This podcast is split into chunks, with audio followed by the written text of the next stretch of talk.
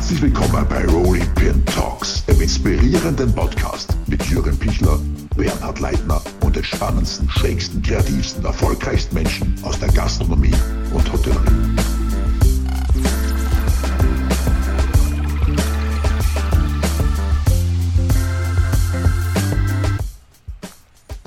Herzlich willkommen zu einer brandneuen Episode Rolling Pin Talks. Unser heutiger Gast hat als spätberufener Autodidakt die österreichische Küche revolutioniert, die vielseitige Kulinarik ihrer Heimat höchst erfolgreich in unseren Breitengraden etabliert. Mittlerweile betreibt sie Restaurants in Wien, Berlin, Hamburg, Köln, Zürich, Mallorca oder Paris. Ihre Produkte verkauft und vertreibt sie außerdem in mehr als 1500 Sparfilialen. Ihre Unternehmensphilosophie basiert auf Qualität, Respekt und Gleichberechtigung. Ich freue mich riesig, die Neni-Macherin bei uns begrüßen zu dürfen. Herzlich willkommen, Haya Molcho. Danke, danke. Vom hippen Imbiss am Wiener Naschmarkt, ich kann mich noch genau erinnern, wie das äh, entstanden ist und alle hingestürmt sind zur international gefeierten Gastro Queen und das in, ja, jetzt sind es ein bisschen mehr als zehn, zehn Jahre, 2009 hast du das, glaube ich, ja, 2009 war der Beginn vom Nanny am Naschmarkt. Genau, genau. Das war der Beginn, genau. Das war der Beginn und was in den Jahren darauf folgte, konnte man nicht so planen, oder? Also eigentlich haben wir nie was geplant und wenn ich wir sage, äh, das ist ein Familienbetrieb, wirst du bestimmt noch später darauf kommen. Ja. Ähm, ähm, ja, das war eigentlich der Beginn wir haben eigentlich gar nichts geplant. Wir haben nicht geplant, die Supermarktketten. Übrigens sind wir auch, du hast gesagt, wir sind im Spar. Wir sind auch in Edeka und Rewe in Deutschland und in der Schweiz sind wir beim Globus. Äh, also wir haben eigentlich europaweit jetzt unsere Produkte. Also erstmal die drei deutschsprachigen. Ähm, ja, es begann damit, dass die Leute, nachdem wir eröffnet haben, zu uns gekommen sind und fand das irgendwo eine sympathische Geschichte. Das war ja auch eine Storytelling, ja. Mutter mit drei Söhne, äh, Quereinsteiger, leidenschaftlich, mutig, sehr wahrscheinlich haben sie damals empfohlen. Und so sind sie zu uns gekommen. Zwei Partner, starke Partner wie Spar und 25 Hours Hotel. Es hat also nichts geplantes, sondern die sind zu uns gekommen. Ähm, du hast eh gesagt, äh, Quer, Quereinsteigerin. Kannst du ein bisschen äh, deinen, deinen Einstieg in die, in die Gastronomie äh, Revue passieren lassen? Wie, wie kam es eigentlich dazu, so spät berufen in diese Branche zu kommen? Mit Sami, mein Mann ist ja Künstler und Sami, als ich geheiratet habe, war ich äh, sehr jung, ich war 23. Und äh, ich bin damals nach Wien, von Deutschland nach Wien. Ich bin in Tel Aviv aufgewachsen. Meine Eltern sind dann nach Deutschland übersiedelt. Und ich habe den Sami damals kennengelernt, war 23, bin nach Wien gekommen. Und von, wir haben die Koffer einfach in eine Wohnung gelassen und sind sieben Jahren auf der ganzen Welt auf Tournee gegangen. Wahnsinn. Und da der Sami natürlich geübt hat, geprobt hat, Interviews gegeben hat, die ganzen Tag beschäftigt war, am Abend auf der Bühne, habe ich ganz klar meine Identität gesucht als junge Frau und habe dann die Leidenschaft wirklich für Gastronomie, für Essen, Kulturen, Gerüche, Geschmäcke. Weißt du, wir waren ja nicht in Italien oder Frankreich, wir waren in Indien, wir waren in Japan, wir waren in Marokko, wir waren wirklich weit weg. Und dort habe ich wirklich angefangen, meine Leidenschaft für die Kulinarik hat damals begonnen, indem ich in Küchen gegangen bin, gekocht habe, in Märkte. Und die sieben, sieben Jahren waren eigentlich meine Ausbildung. Nicht wirklich gelernte Köchin, aber ich habe hineingeschnuppert. Ich war neugierig. Ich habe die Kultur verstanden des Essens, die Gerüche, ja. Und das war der Beginn von mir. So habe ich eigentlich kochen gelernt. Ganz anders, ja diese äh, levantinische Küche, die, die ihr ja größtenteils betreibt, auch dank dir, aber hat auch international ähm, in den letzten Jahren einen unglaublichen Hype erlebt. Ja. Äh, wie kannst du dir das erklären? Ah, ich erkläre mir das, dass Gott sei Dank, ja, hat sich die, ähm, das Bewusstsein des gesunden Ernährens, ja, das heißt weniger nur Buttern, weniger Schmalz, weniger Eindicksachen.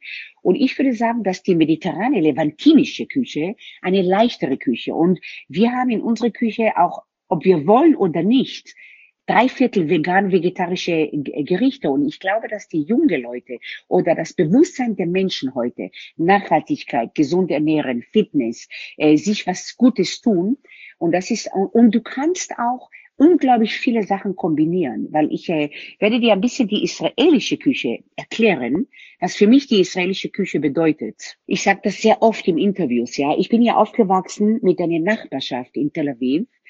Die Welt war damals da. Die Welt kam nach Israel äh, 48, die ganze Welt nach Israel nach dem Zweiten Weltkrieg und plötzlich waren die Nachbarschaft von mir, ob Jemen, Marokko, äh, äh, äh, europäische, polnische, ungarische, alle Juden kamen nach Israel. Und jeder hat sein seine Wurzeln mitgebracht. Wiener Juden kamen nach Israel, haben ihre Wurzeln gebracht. Das heißt, ich war mehr auf der Straße aufgewachsen mit Kindern, weil es war heiß zu Hause, wir haben keine Aircondition, am Meer. Ich, du kannst dir so vorstellen, ein Kind war eingeladen, einmal bei jemenitischer Familie, einmal bei einer polnischer Familie, einmal bei einer russischen Familie. Und so habe ich eigentlich die Weltküche kennengelernt. Und das ist eigentlich die israelische Küche, die Weltküche, ja. Du kombinierst Middle East mit der Welt. Und das ist, was so ein Hype macht, weil du nie langweilig werden kannst. Du kannst immer wieder kombinieren ja. und bleibst authentisch. Gab es da eigentlich für dich äh, in, in den früheren Jahren sowas wie, wie einen gastronomischen Mentor oder ein Konzept oder etwas, wo du gesehen hast, boah, das war so der Knackpunkt, das möchte ich auch machen? Nein, ich glaube, ich war, wir waren ja durch die Tourneen, war ich natürlich in vielen Restaurants der Welt, ja. Und mich hat jede Kultur irgendwo fasziniert, ja. Ob das jetzt in Indien mit ihrer, man sagt heute Umami, ja, die fünf Geschmackssorten, ja. Das habe ich vor 40 Jahren in Indien so stark erlebt, ja. Wie fange ich an zu rösten? Welche Gewürz kommt als erstes dran, ja? Also, ähm, Vorbilder waren immer für mich jedes Land, wo ich war, das war ein Vorbild. Was, was sind die Gerüche der Menschen von der Haut her? Mit was kochen sie? Was wächst dort? Äh, und für mich ist das wirklich diese Nachhaltigkeit, saisonale Küche sehr, sehr wichtig und das hat mich eher inspiriert. Wie kombiniere ich nachhaltig meine Gerichte?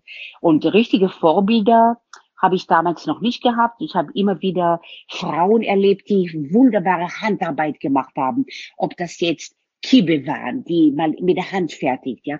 Immer diese Handwerkliche hat mich fasziniert. Oder wie kocht man mit Feuer, mit Holz, äh, wenn man keine Küche hat, ja. Das sind Vorbilder für mich, mit wenige Sachen irgendwas zu zaubern. Das waren meine Vorbilder einfach eine Umami-Geschmack in der Zunge. Jetzt kochst du natürlich super international. Äh, wie schwierig war und ist es, äh, die Produktbeschaffung in der Qualität, für die ihr ja unmissverständlich steht, zu gewährleisten? Für die mittlerweile vielen Betriebe? Äh, wir haben ja auch eine Produktion, wo wir natürlich Gewürzmischungen, das wir selber mischen, äh, überall verschicken, in jede, in jede Nähe. Ja. Hummus wird produziert bei uns in der Produktion, weil das ist immer die gleiche Qualität und wird nächsten Tag überall geliefert. Jedes Mal frisch, ja. Also wir haben schon versucht, Sachen, die man nicht so leicht in Europa machen kann, von unserer Produktion zu gestalten und dann zu verschicken. Ja, und dann überall, jeweils in jedem Land nachhaltig ähm, ähm, Fleischlieferanten, Fischlieferanten, Gemüselieferanten. Ich habe jetzt heute meine eigene Farm in Rumänien, die ich pachte von rumänischen Bauern. Wir haben unsere Gemüse, die geliefert werden. Also so arbeiten wir. Und mit Gewürzen, wenn ich irgendwas nicht kriege, bekomme ich das aus Israel von einem ganz tollen Gewürzhändler, den ich auch in meinem Kochbuch Tel Aviv bei Neni vorgestellt habe. Und er mischt mir die Gewürze und er verschickt mir das auch dann wenn ich irgendwas nicht kriegen kann. Das, dieses, dieses Netzwerk, das du dir aufgebaut hast, wahrscheinlich eines deiner wichtigsten Trümpfe, oder? Ja, weil ich äh, liebe auch Menschen, ich liebe Kontakte und wir reisen auch sehr viel. Wir sind eigentlich Nomaden. Ob ich jetzt mit Sami gefahren, äh, geflogen bin auf der Welt, ob das mit den Kindern. Wir haben sie als Babys überall mitgenommen, ob es in Afrika war oder in Indien. Sie, äh, ich habe nie Angst gehabt, die Kinder überall mitzuschleppen. Und wir sind eigentlich multikulturell aufgewachsen, auch meine Kinder, so wie ich. Und das ist ein großer Vorteil, weil du lernst auch Händler kennen. Zum Beispiel ein, ein tolles Beispiel ist eine Tahina. Weißt du, was Tahina ist? Plack. Plack. Tahina ist eine Sesammasse und das ist eigentlich eine Grundsache, mit dem wir sehr viel arbeiten. Das wird aus reines Sesam. Ich kann es dir kurz beschreiben. Willst du jetzt wissen, wie man Tahina macht? Ja, sehr ja. gerne. Äh, es wird der Sesam, der beste Sesam kommt immer aus Äthiopien. Ja, es gibt aus Äthiopien den Sesam, das ein fantastische Tahina herstellt. Also der Sesam wird gewaschen, dann wird er geröstet und dann wird er gemahlen wie ein Olivenöl zwischen zwei Steine und dann kommt so wie eine flüssige Sesammasse raus. Und aus dieser Sesammasse machst du Tahina, indem du Wasser, Zitrone dazugibst und dann kannst du natürlich entweder eine grüne Tahina, eine rote Tahina, rote Rüben mit Petersilie, verschieden variieren oder süß machen. Und ich wusste, dass wenn ich ein guter Hummus produzieren will, brauche ich die beste Tahina der Welt. Und da bin ich gepennt. Ich war in Griechenland, ich war in der Türkei. Und zum Schluss bin ich in eine kleine Manufaktur gelandet zwischen Palästina, Palästina und Israel. Und das heißt, der Heilige Berg, Ar Grisim, das ist der Heilige Berg und das verbindet Palästina und Israel. Und damals habe ich das gekostet in einem Restaurant und wollte diese Tachina haben. Und jeder hat mich für verrückt gehalten, wie fahre ich dahin durch die besetzte Gebiete mit einer israelischen Nummer. Ja. Und weil ich das so wollte, habe ich diesen Jakob, das ist der CEO der diese kleine Manufaktur, habe ihn angerufen. Ich habe ihm gesagt, ich liebe deine Qualität, ich brauche diese Tarina, ich möchte es haben nach Europa. Er hat mich für verrückt gehalten, weil er hat mich nicht gekannt, er wusste nicht, wer ich bin und hat mir einfach gesagt, wenn du interessiert bist, dann komm. Er wusste, dass ich nicht kommen würde. Und ich war am nächsten Tag bei ihm, indem ich, äh, ich habe gesagt, entweder komme ich tot zurück oder ich bin lebendig wie die beste Tarina. Aber das zeigt dir, wie ich bin. Äh, wenn ich was will, dann werde ich alles machen, um das zu bekommen. Äh, auf eine gute Art. Und zwar, du musst dir Mühe geben. Du musst mutig sein, über die Hürden zu springen. Und wenn du was willst, dann schaffst du das auch. Ich habe es geschafft. Ich habe sie kennengelernt. Ich habe mich verliebt in diese ganze äh, kleines Dörfchen, die eine Familie und eine Sache produziert, diese Tachina. Und heute haben wir uns befreundet. Heute beliefert er uns. Und wenn wir einmal ähm, nicht mehr Tachina kriegen könnten, er würde Tag und Nacht da sein für mich, weil er hat es bewundert, dass ich zu ihm gekommen bin, dass ich diese Hürde äh, geschaffen habe. Und deswegen haben wir uns befreundet. Er war inzwischen schon in Wien. Und das ist die Geschichte von einem Produzenten, und zwar der wichtigste Produzent für mich, die Tachina-Herstellung. Und heute bin ich glücklich. Heute, er hat uns am Anfang vielleicht 1000 Kilo geliefert, heute kriegen wir 20 Tonnen. Also Wahnsinn. er ist gewachsen mit uns. Er hat inzwischen eine neue Firma gebaut, eine neue Fabrik gebaut, nur weil wir so viel bestellt haben. Heute ist er schon in London und ist die Nummer eins in London auch mit seiner Tachina und ich glaube, ich habe dazu sehr viel beigetragen. Da bin ich stolz. Darauf bin ich stolz, ja. Wahnsinn. Das kannst du auch zu Recht sein und ich glaube, da gibt es wahrscheinlich noch ein paar mehr Produzenten, die das ähnlich erlebt haben mit dir. Absolut, absolut kannst du dir nicht vorstellen. Ich könnte ein Buch schreiben über, wie habe ich meine Produzenten, wie bin ich hingereist, in welche Plätze habe ich übernachtet. Ja, also das ist schon wirklich viele Geschichten, kann ich da erzählen. Ist es auch vielleicht so etwas, was du, was man jungen Menschen, die sich vielleicht in der Gastronomie äh, selbstständig machen möchten, mit auf den Weg gibt, dieses sich mit den Produzenten so extrem auseinanderzusetzen und dem auch wirklich viel Zeit zu schenken? Absolut, absolut, weil du arbeitest ja mit denen, ja, und du verwöhnst deine Gäste mit tolle Leute und wenn man sie zusammenbringt, diese Networking, ja, das ist eine der Sachen, das am meisten Spaß macht, weil du unterstützt erstens einmal Leute, die auch in deinem Land leben, ja, die Bauern, äh, äh, auch äh, äh, tolle, tolle. Ich habe zum Beispiel äh, in meinem Buch auch beim Nanny, beim Nanny habe ich auch Produzenten vorgestellt, ja. Einer davon war eine Stunde von Wien, Helga und Wolfgang, die Demeterfleisch. Ich bin hingegangen um drei Uhr nachts. Ich habe gesehen, wie sie ihre Kuh äh, so auch äh, äh, wie heißt das auf Deutsch erledigen, ne? Schlachten, ja. Schlachten, ja ja, dieser Respekt vor den Türen. Und ich finde, ich sollte, jeder, der eine Gastronomie, soll seine Produzenten besuchen, erleben, wie sie damit arbeiten. Das macht erstmal Spaß und du weißt, was du auf dem Teller gibst. Meine Farm, ja, war immer mein Wunsch, einmal meine eigene Gemüse zu machen. Ich habe das vor fünf Jahren angefangen, Bauern kennenzulernen in Rumänien, weil ich Rumänisch spreche. Ich bin ja rumänischer äh, Abstammung, war für mich wichtig, ich fahre zu meinem Land, meine Wurzel, meine Eltern kamen von dort, habe diese Bauern kennengelernt, habe eine kleine, habe ich eine Plantage, ich habe meine Tomaten, meine Melanzani, meine Chilis, die Grundelemente, die ich brauche. Und heute beliefert mir Arad, das ist vier Stunden von Wien entfernt, frisch dreimal die Woche meine Gemüse, mein eigenes Gemüse. Wahnsinn, oder? Das macht Spaß. Wir fahren jetzt auch im Mai mit den Kindern, werden das alles anschauen, werden andere Bauern kennenlernen. Also das ist schon toll. Das ist schon was sehr Wertvolles für mich. Deine Kinder, du erwähnst immer wieder, sind ja mittlerweile erwachsene Geschäftsmänner, alle, alle mitsammen. Meine Partner. Stichwort Familienbetrieb, Fluch oder Segen, Fluch und Segen. Segen mit viel Weinen auch dazu. ein Fluch ist es nicht, das ist das Geschenk. Das war ein Geschenk, das ich nie erwartet habe, nie geplant habe. Und das hat sich so ergeben, dass meine Männer, meine Partner, sich selber in diesen Beruf verliebt haben, weil jeder von uns hat was anderes studiert. Wir sind alle Quereinsteiger und ich glaube, äh, das war sehr mutig auch von Ihnen. Wir wollten ja nur ein halbes Jahr mir helfen am Anfang. Und dann hätten Sie gemacht, was Sie wollen, weil es war nie ein Zwang. Ihr müsst jetzt mit mir das arbeiten. Aber mein Glück war, dass sich das ergeben hat, dass jeder Einzelne seine Spalte gefunden hat, seine Leidenschaft in der Firma.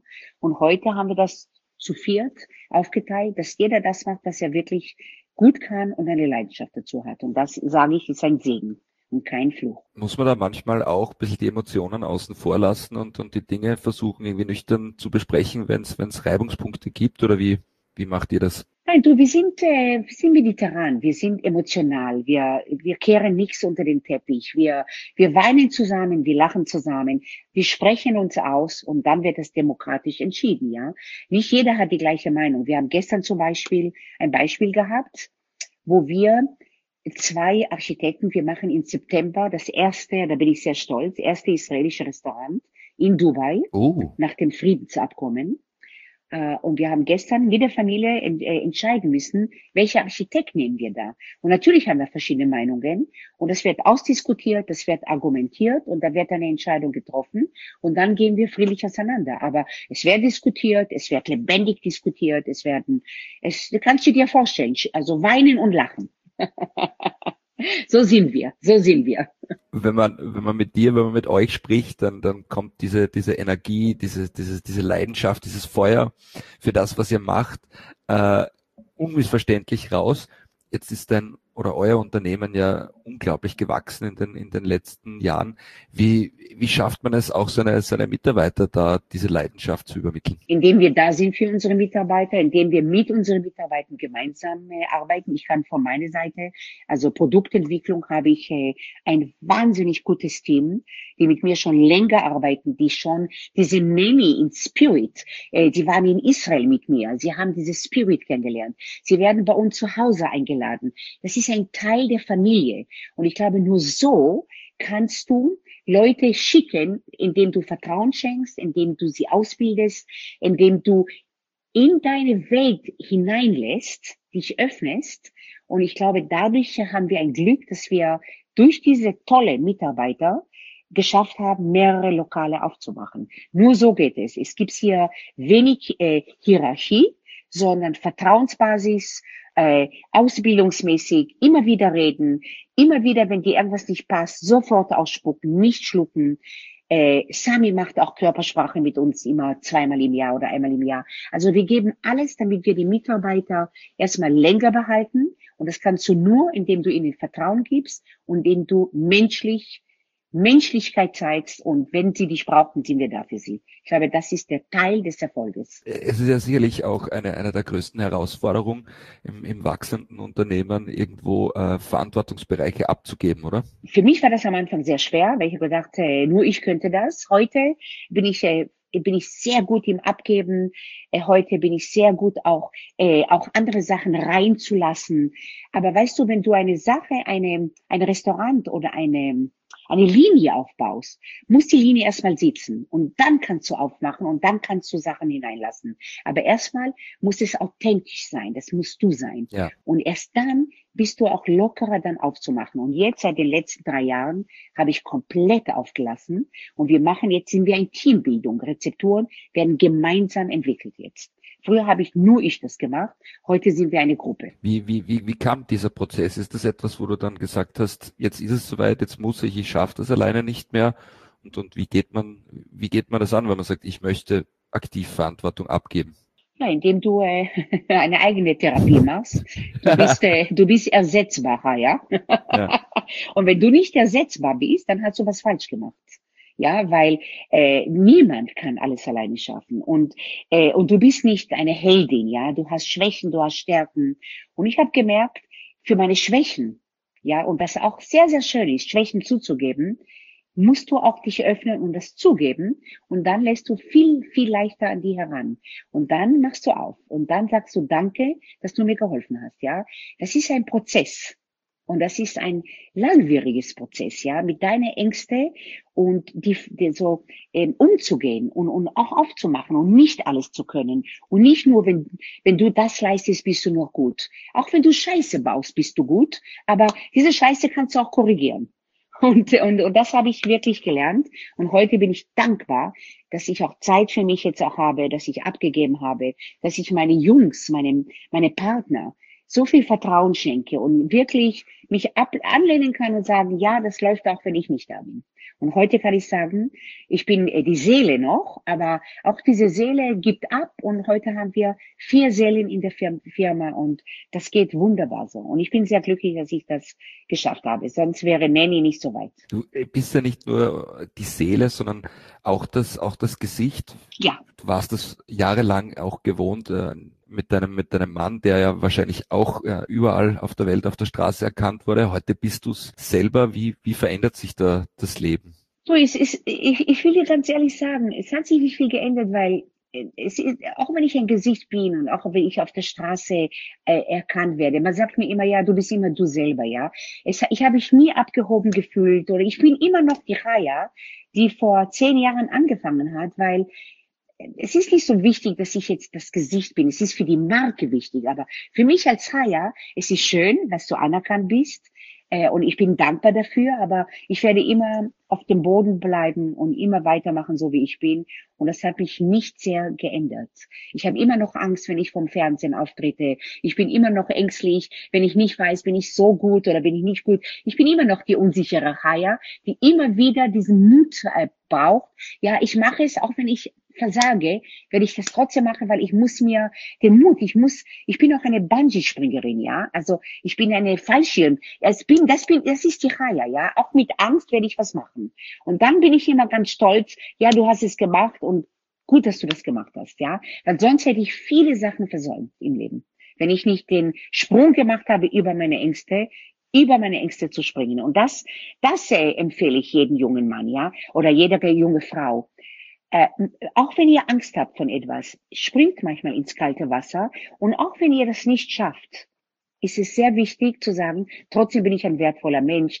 Das, was ich nicht geschafft habe, zeigt nicht, dass ich dadurch versagt habe, sondern ich bin trotzdem noch die Chaya. Das habe ich gut gemacht, das habe ich schlecht gemacht. Kurskorrektur, ich mache weiter. Das empfehle ich jedem Menschen. Keine Angst vor, vor Sachen zu machen, wo du dir das nicht zutraust. Diese, diese Authentizität, die du dir äh bewahrt hast, das stelle ich mir jetzt als, als eins der schwierigsten Dinge vor, weil ich denke mir, wenn dein Unternehmen wächst, die Entscheidungen, die du triffst, die werden immer schwerwiegender, man denkt viel mehr nach, man hat weniger Zeit, einfach impulsiv zu sein. Muss man da irgendwie aktiv auch äh, versuchen, sie, sie, man selbst zu bleiben, authentisch zu bleiben? Immer. Also was wir gelernt haben in den letzten zwei Jahren, äh, viel Nein zu sagen, viel zu sagen, das passt zu uns, das passt nicht zu uns, das haben wir gemeinsam gelernt. Und heute machen wir nur das, wo wir sagen, das passt zu uns. Das ist, wo Nanny reinpasst, ja. Und äh, und das fällt mir jetzt auch leichter, sehr viel leichter Nein zu sagen, weil heute wissen wir, was ist Nanny und was ist nicht Nanny. Und das ist die Kunst, Nein zu sagen, viel mehr als Ja zu sagen. Und dadurch bleibst du auch authentisch und dadurch verlierst du nicht deine, deinen Weg, was, wo, wo stehen wir? Ja, früher haben wir gesagt, ja, wir wollen israelische Musik, wir wollen laute Musik. Dann kamen die äh, Gäste, das war eine zu laut, eine zu lang. Und wir haben uns immer angepasst, ja. Und dann waren wir so durcheinander, weil wir wussten nicht mehr, wer sind wir eigentlich. Ja. Heute setzen wir zusammen, was wollen wir? Und das ist ein Weg, entweder gefällt es jemand oder nicht. Und wir werden das jetzt nicht nur machen, um geliebt zu werden, sondern das ist, was wir sind. Und jemand wird es mögen, die kommen, die anderen werden nicht kommen. Und damit können wir heute besser leben. Etwas, was die Menschen bestimmt wieder lieben werden, ist, äh, öffnet ja jetzt sehr bald ähm, ja, Superbude Rooftop Restaurant in Wien am Prater. Genau. Äh, was, was darf man sich von dem Konzept erwarten? Ah, ich bin so verliebt in dem Konzept. Ich bin verliebt in den Platz, weil erstmal war das die jüdische Viertel, der ganze zweite Bezirk. Das zweite ist äh, Superbude, ein tolles Konzept mit äh, Kai Hollmann und Flo. Gute Leute mit Leidenschaft. Äh, ein Projekt, das äh, beide haben Leidenschaft. Das Hotel und Nanny, ja. Und wir haben uns zusammengefunden, wir haben Ja gesagt, weil es hat gepasst, von der Architektur, von, von allem. Und was neu sein wird, wir werden eine Bakery, wir werden sehr viel mit Sauerteig machen, wir werden sehr viel mit Feuer, wir haben, wir haben Holzkohle, wir haben, wir werden äh, dort live kochen, wir werden sehr israelisch und sehr viel Fischgerichte. Es wird fischlastig sein und sehr viel vegetarisch-vegane Küche. Wenn Fleisch, dann tolle Qualität, wird witzig serviert, wird wieder mal zum Teilen, äh, auch alleine kann man sitzen. Und die Location, du hast eine Terrasse, du hast das Riesenrad vor dir, du hast den ganzen Prater vor dir und es gibt nichts Schöneres, dort oben zu sitzen und den Sonnenuntergang genau vom Prater zu erleben. Das ist ein Wahnsinns-Location mit tolle Köche. Ich habe einen super Chef bekommen, ähm, der Andi, und er wird dort Chefkoch sein. Sous-Chef hat schon mit uns gearbeitet. Wir haben jetzt die letzten drei Wochen täglich an dem Konzept gearbeitet, Rezepturen geschrieben und ich freue mich wahnsinnig auf diese. Hoffentlich in April eröffnen wir das. Wir wissen noch nicht wegen Corona, aber wir rechnen so nach Ostern. Hoffentlich. Äh, ihr die, die, die meisten äh, stürzen sich ja jetzt sehr, sehr dogmatisch auf vegan, vegetarische Küche. Du sagst selber, wenn Fleisch, dann, dann super Qualität. Das war für euch auch mal Thema, dass ihr sagt, wir, wir lassen Fleisch äh, ganz von der Karte? Nein, nein, weil ich selber auch Fleisch esse, aber wenn Fleisch, dann seltener, nicht so oft. Aber eine gute Qualität liebe ich und kombiniert mit den mediterranen Gewürze. Ich werde Fleisch nicht aufsetzen, aber wir haben bewusst weniger Fleisch gemacht. Und weil ich auch, wir selber, Sami ist Vegetarier, wir essen nicht jeden Tag Fleisch, einmal die Woche vielleicht. Und es wird Fleisch, Fisch und viel vegetarisch, viel vegan geben. Jetzt ist es ja immer eine Sache, ähm, ein eigenständiges Restaurant oder mehrere eigenständige Restaurants zu machen. Ähm, der Schritt zuerst mit 25 aus Hotels, jetzt mit Superbude. Ähm, was sind so die, die, die Unterschiede, Herausforderungen, wenn man dann äh, sein eigenes Konzept im, im, im Hotel eröffnet? Ähm, ja, das ist äh, nicht leicht am Anfang gewesen, weil du musst ja auch nicht nur das Essen, die Küche, deine levante Küche beibringen, dass sie, die waren nicht einmal in Israel, viele unsere Küche. Ja. Was wir gemacht haben ganz schnell, dass wir die Chefküche äh, sehr viele auch mitgenommen haben nach Israel oder nach uns, zu uns nach Wien. Sie, sie sind mit uns einen Monat Tag und Nacht zusammen, lernen unsere Mentalität, lernen die Art und Weise, wie wir schneiden, wie wir grillen, was für uns wichtig ist und wir bilden sie aus. Ja, das war die schwierigste Aufgabe, äh, dass wir abgegeben haben und dass wir Vertrauen äh, geschenkt haben an den Chefköchen, weil sie müssen uns ja präsentieren. Aber wir haben sie wirklich jedes Mal, zweimal im Jahr fahren wir dahin. Sie kommen zu uns. Wir sind dann dort einen Monat. Sie kommen vorher zu uns, bis sie ausgebildet werden und dann, dann geht es und das funktioniert dann. Und ich bin ja auch immer wieder dort oder meine Mitarbeiter. Wir machen auch, wir checken auch die Qualität, also dauern in Kontakt, dauernd dahinter sein. Das ist das Geheimnis. Und nicht sagen, ich habe jetzt das abgegeben und jetzt äh, ist es vorbei. Du bist sehr beschäftigt das ganze Jahr mit alle Köche, mit Kontakte, mit Rezepturen. Wir filmen jetzt auch jede Rezeptur. Wir schicken es auch gefilmt. Dauernd, dauernd kommunizieren. Und das ist das Geheimtipp. Immer reden und immer über Probleme reden, was passt, was passt nicht. Immer wieder Kurskorrekturen. Und dann schaffst du das irgendwann. Ihr betreibt ja auch einen, einen, einen Riesenaufwand, äh, also ein Rieseninvestment aus unternehmerischer Sicht in eure Mitarbeiter, oder? Das war immer für uns äh, das Hauptziel. Also wir wussten immer, wir werden nicht reich, aber das werden wir nicht sein können, weil wir investieren sehr viel an Mitarbeiter, sehr viel an Reisen ähm, und, und, und, und, und dann macht es auch Spaß und dann hast du auch den Erfolg, ja. Und äh, besser weniger Geld für uns und dadurch in die Firma reinstecken. Und was wir bis jetzt diese zehn Jahre gemacht haben, wir haben jeder ein Gehalt, ein ganz normales Gehalt und wir investieren an die Firmen. Und ich glaube, dass wir die nächsten zehn Jahre das auch so weitermachen, wo dann vielleicht mehr Früchte rauskommen. Aber jeder ist von uns glücklich, weil jeder von uns macht das, was er gerne mag. Ja, und das ist auch eine Kunst, das zu machen, was du liebst. Und da ist das Geld nicht das Priorität, das ist sekundär für, für einen selber, ja. Wenn, wenn, wenn Haya nicht Neni ist, äh, wie würdest du dich privat charakterisieren? Ich bin die Urmama. ich glaube, ich bin eine sehr, sehr liebe und liebevolle Mutter. Weil ich sage das deswegen, weil ich merke, dass die Jungs immer wieder zu uns kommen.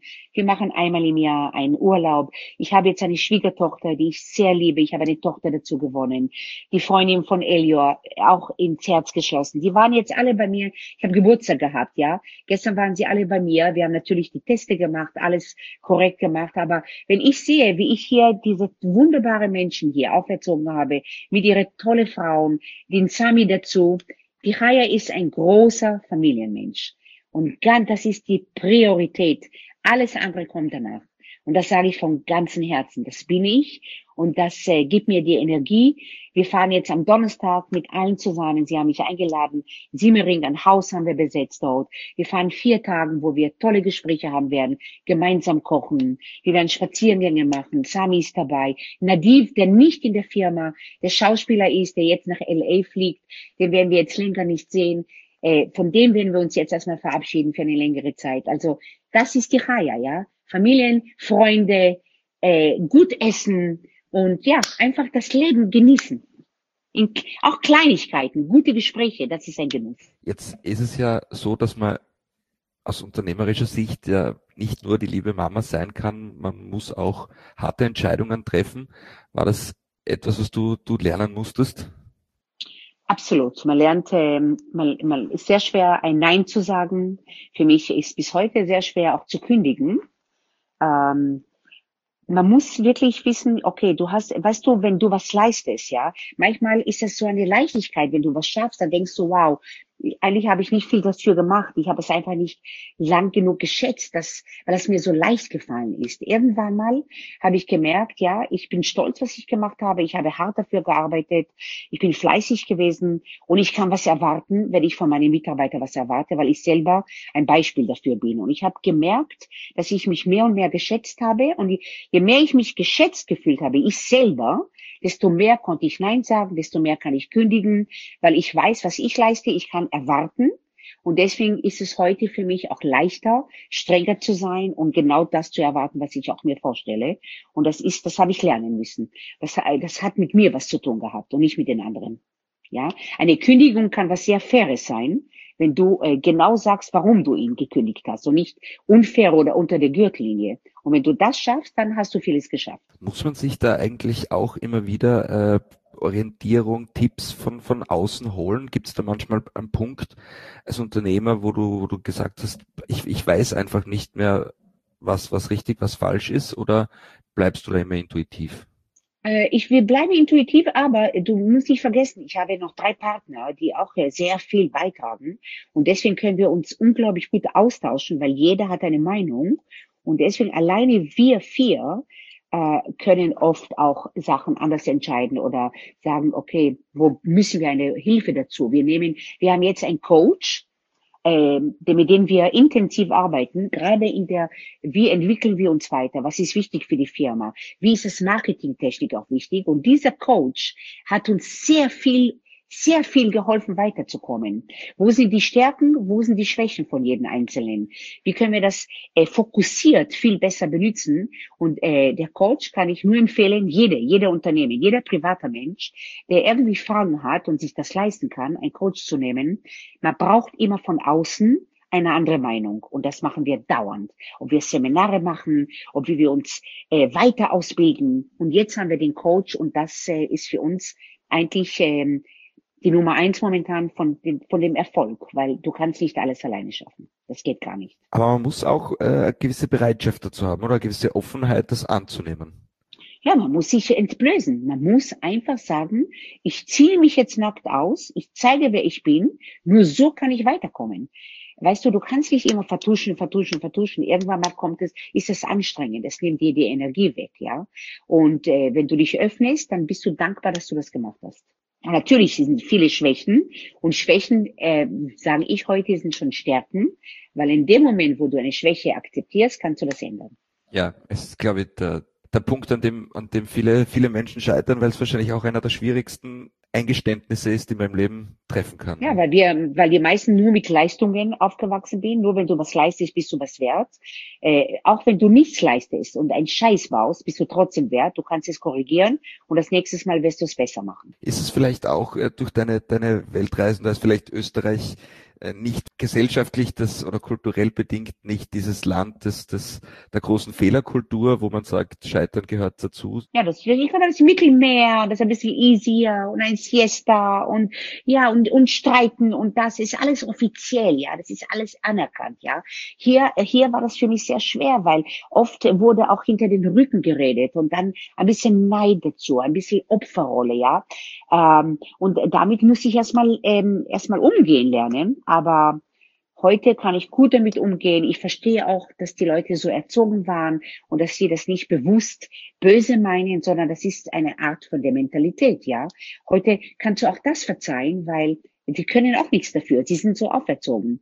Gott sei Dank, die nächste Generation wird wieder anders sein. Ja, die jungen Leute sind auch viel mehr Väter, Mütter, die die Kinder erziehen. Es wird eine andere Generation auf uns zukommen, die nicht nur eine Opferrolle ist. Neid ist ja, wollte ich vorher schon nämlich zu sprechen kommen, weil dadurch, dass dein Mann ja auch sehr erfolgreich war ähm, und du früher im, im, im, vielleicht ein bisschen im Schatten standst, war ja auch etwas äh, mit dieser Situation umgehen zu lernen, oder? Dass das dass man nicht neidisch ist, sondern sich den Erfolg des anderen auch freuen kann, oder? Also bei uns, äh, ich glaube, dass unsere Ehe deswegen so lange gehalten hat und hält, ja, ist erstens einmal ein Freiraum zu schaffen für jeden Einzelnen. Wir sind beide Individualisten.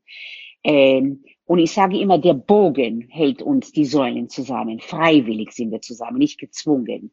Aber das Gönnen, das Gönnen ist eigentlich die Kunst einer Ehe.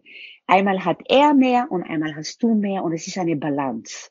Und wenn jemand jemand gönnt, dann ist das so eine Liebeserklärung, ja.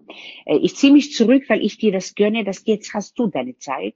Dann jetzt ist der Sami dran, mir das zu gönnen und jetzt ist meine Zeit, ja. Und es hat sich so schön ergeben, dass es beides gelungen ist, dass er einmal die Zeit hatte, ich habe die Zeit und heute sind wir stolz aneinander, dass wir es beide geschafft haben. Und der größte Stolz ist, dass wir beide so tolle Männer auferzogen haben. Das ist auch ein Stolz, dass wir geschafft haben. Und ich erkenne, ich habe das geschafft und Sami, ja, weil wir haben soziale, wertvolle Menschen äh, auferzogen. Und das ist auch ein Teil, wo wir sagen, wir haben gesprochen über die Erziehung. Was ist uns wichtig? Welche Werte sind uns wichtig, ja? Und wenn du da eine gleiche Linie ziehst, hast du vieles geschafft. Und natürlich, du musst lernen. Du lernst jeden Tag dazu. Jeden Tag. Ich lerne jeden Tag dazu durch meine junge Mitarbeiter, durch meine junge Generation, mit der ich lebe, ja. Allein schon das Internet, das Instagram, Computer, alles musste ich lernen und das habe ich auch gut geschafft. Ja, wir haben heute Teambesprechungen, Zoom-Besprechungen, wir haben äh, so viele Programme, die ich dazulernen musste. Und ich bin dankbar, dass ich offen genug war, neugierig genug war, dass ich da mithalten kann. Und das bleibt, da bleibt, bleibt mal jung. Kann ich jeden empfehlen. Jeden. Blödsinn machen, lachen und Fehler zugeben und wirklich ab und zu mal sagen, scheiße, das habe ich nicht gut gemacht, es geht aber trotzdem weiter. Das empfehle ich. Nehmt euch nicht zu ernst und lacht über euch selber manchmal, nur so kommt ihr weiter.